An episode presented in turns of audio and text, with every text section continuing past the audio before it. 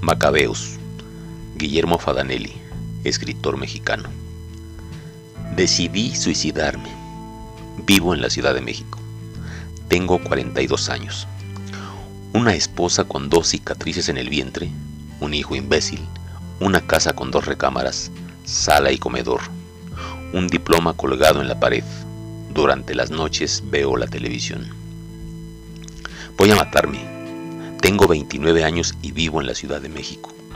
Tengo una mujer que cuando me distraigo mira a otros. Mi abuela tiene 65 años y es una inútil. He viajado y todos los países me resultan semejantes. En la pared de mi departamento tengo una fotografía donde estoy sonriendo bajo uno de los arcos del Coliseo de Roma. Esta noche me cortaré las venas. Tengo 18 años y he leído a los clásicos. Mis padres aún conservan la fotografía de su boda.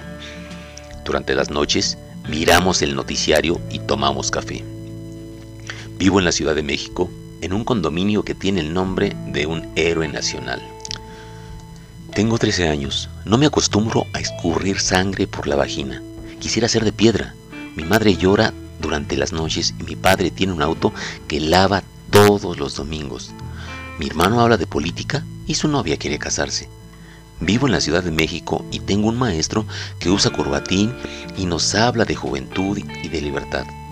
Esta tarde me llenaré el estómago de pastillas. Durante 20 años asistí a la escuela. Mi padre cambió su auto seis veces a lo largo de toda su vida y mi primera novia usó, en el transcurso de nuestra relación, las pantaletas de su madre. Desde hace tiempo he pensado en colgarme y no esperaré hasta mañana. Vivo en la Ciudad de México. Tengo 16 años y mi madre ve las telenovelas durante las tardes. Hace una semana rompí accidentalmente un cenicero de cristal cortado y enterré los restos en una maceta. Estoy seguro de que quiero morirme.